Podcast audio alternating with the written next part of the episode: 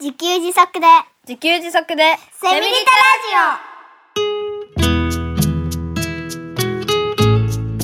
この番組はパーマカルチャー研究所の三栗祐樹が自給自足で幸せなセミリタイヤ生活を送る知恵をお届けします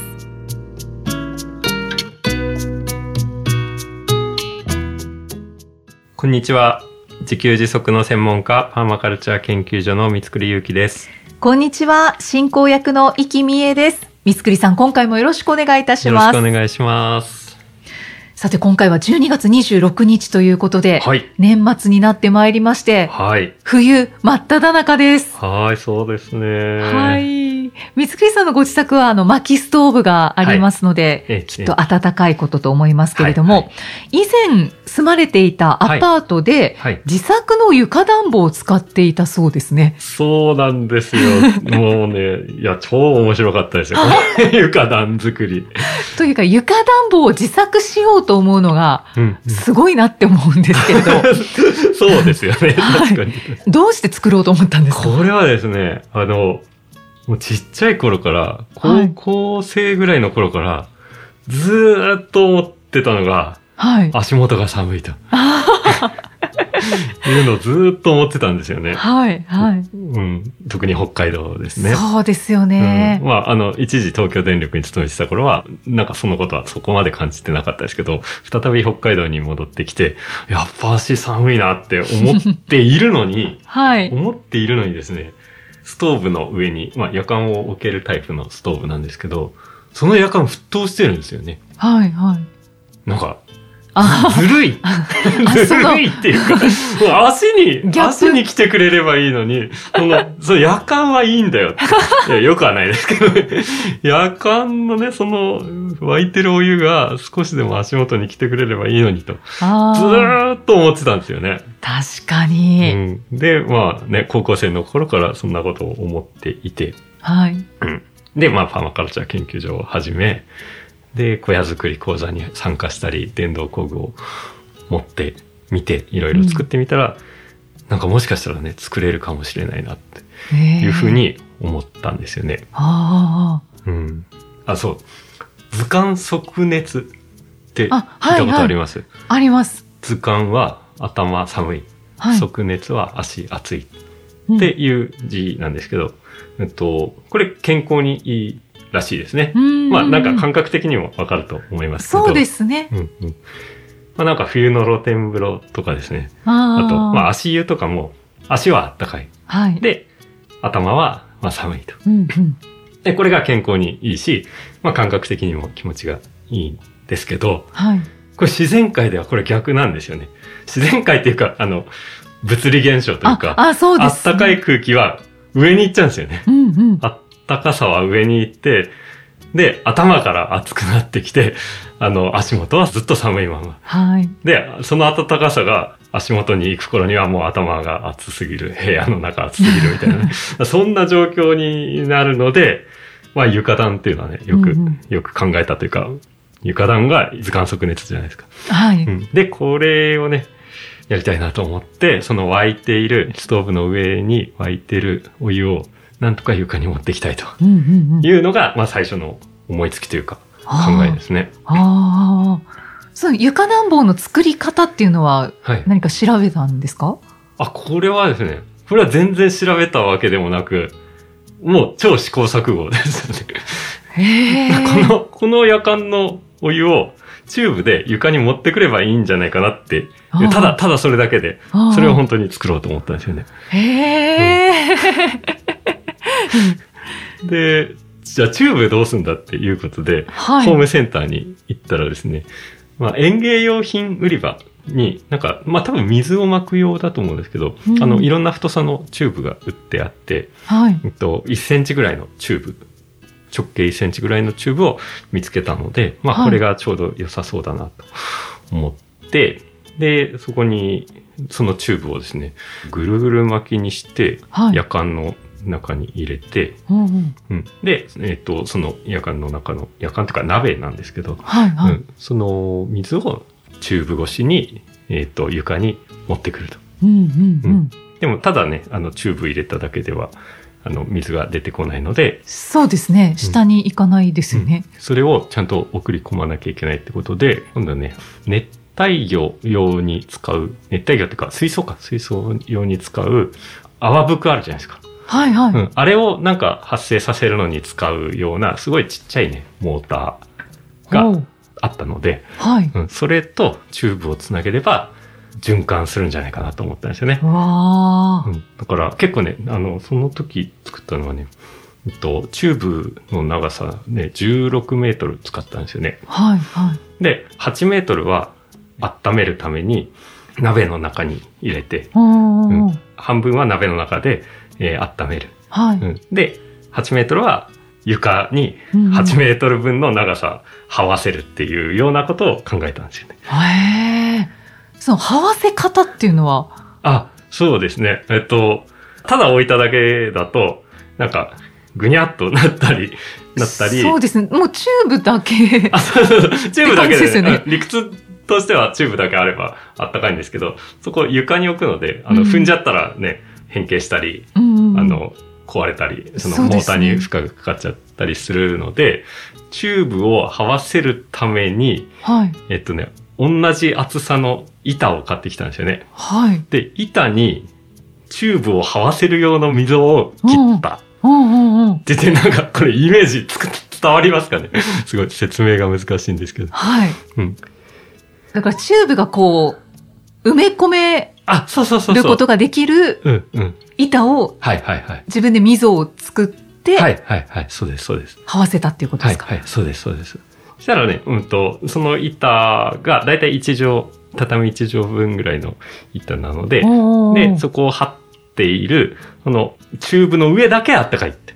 うんうんうんうんうん、板、板自体はあったかくならないので、ああ、うん、もう板はただあのチューブを固定するためだけの役割で、うんでもなんかなんとなく熱が伝わりそうなまあ、感じがなしんとまなすくね。やっぱりあったかいくはありますけど、うんやっぱりそのチューブに直に触れるのがあったかいと、うんうんうん。まあ、そんな感じで一応はできましたね。へわえ。かるかなちょっとどこまでこれラジオで、ね、イメージを伝えられるかわかんないんですけどうわ、すごいですね、でも。いやーねすごい嬉しかったですねこれは本当に嬉しかったですね暖かさはどうでしたかあ、やっぱりね、あったかいですよ。要はね、あの、床は冷たいんですよね。はい。うんだけど、まあ、その、そこに行けば、この、チューブの部分だけですけど、温まれるので、うんもうそこにずっといたくなるような感じでしたね。へえ。で、やっぱり、あの、子供たちも、その板に行くんですよね。はいはい。あったかいから。うん、そうですね。だからみんなそこでいて、はい。うん。そうですか。じゃあ、チューブをもっとこうええ細かく這わせれば、あ、そうですね。そこがあったかくなるわけですね。あそうです、そうです。もっと細かく、こう、ね、ぐるぐる巻きにしたり、や っぱ、あの、大げさに言えば一面に張り巡らせることができれば、うんううんんもっとどんどん暖かくはなるとは思いますけど、そうですね。まあ、長すぎて大変なので、 あまあ、確かに。まあ、僕がその時できたのは8メートル分ぐらいでしたね。へえ。はい。いやー、だけど、うん、床暖房を自作するっていうのが本当にすごいです。 そうそうですよね、うん。いや、やっぱりできた時はね、本当に、本当嬉しかったですね。ううんん、僕はやっぱりね、あの、あの小学校の頃、図画工作でしたもんね。はいはい。もうあの授業が大嫌いで、ええそうなあんのですか。うん、もともとそういうのは何か作るってすごい苦手意識があったんですよね。おーうん、そして函館高専に勤めた時、函館高専って要はものづくりのあーを専門にやる学ぶ学校なので、はい。なんかすごい苦手意識があって、やべえ先生になっちゃったなっていうよう な思いもあって、結構必死にやってたんですよね。はい。でなんまあかなんば、か場違いじゃないかみたいな。 そうそうそう、そうあーなんですよね。まあだけど、そんな苦手意識がある状態からこの床暖できたなっていうのはすごい嬉しかったですね。確かに達成感ありますよね。まあ、それなんでできたかっていうと、やっぱり、あの、太陽光発電の時に、太陽光発電セットを作らなきゃいけないような状況になって、はいあ。の、バッテリーとかいろいろ道具をですね、コンパクトに収めるために、なんか箱を自作しなきゃいけなかったんですよね。はい。その時に電動工具を買って、はい。そこからなんか少しずつできるようになっていって、で、パーマカルチャー研究所を始めて、やっぱりパーマカルチャーだから小屋とか家とか作ってみたいっていう思いがあって、小屋作り講座に行って、4日間そのプロの大工さんからいろいろ教わって、あ、なるほどこういうことができるんだってなり、で、自分で、えー小屋も作ってみたうんうん後にこれ作ったんですよね。うん。うん、だからすい。ごいちょっとずつちょっとずついろいろできるようになってったって感じでしたね。ああ。お話を聞いていると、ね、どの回もやっぱり少しずつ少しずうつん。やってみてうん。できたっていううんお話が多いですね。全部手探りで すね、基本的に。うんだけどできた時のやっぱり喜びとか達成感とか満足感とかがものすごいですよいね。や、すごいですね。だから、できると思ってないでやってる部分もあるので、ああ、そうですね。全部できるかなっていう感じでやってるので。うんですよねうんうん。だから、できた時は嬉しいですね。そこも楽しみながらですよね、きっと。ああ、もちろんそうですね。やっぱり自給自足したいっていう大前提の気持ちはずっとあるので。うんうんうん。わあ、いいですいやね。そうですね。いや本当に床暖房、私もいいなって思うんですけど、はいはい。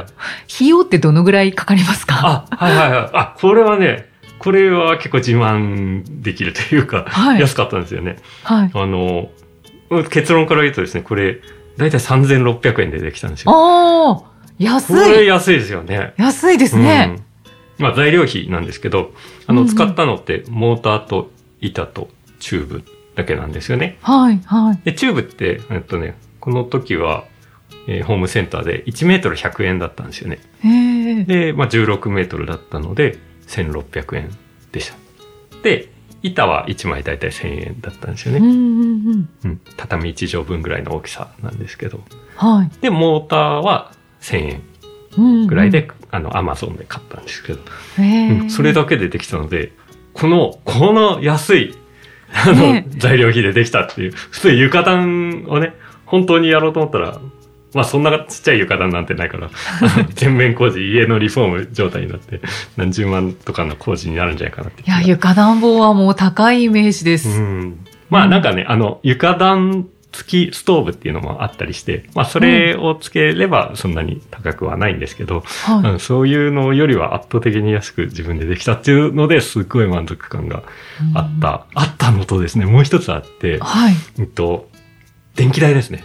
おー電気代というか、うんと、この床暖を動かすのに、モーターを動かさなきゃいけないんですよね。はい。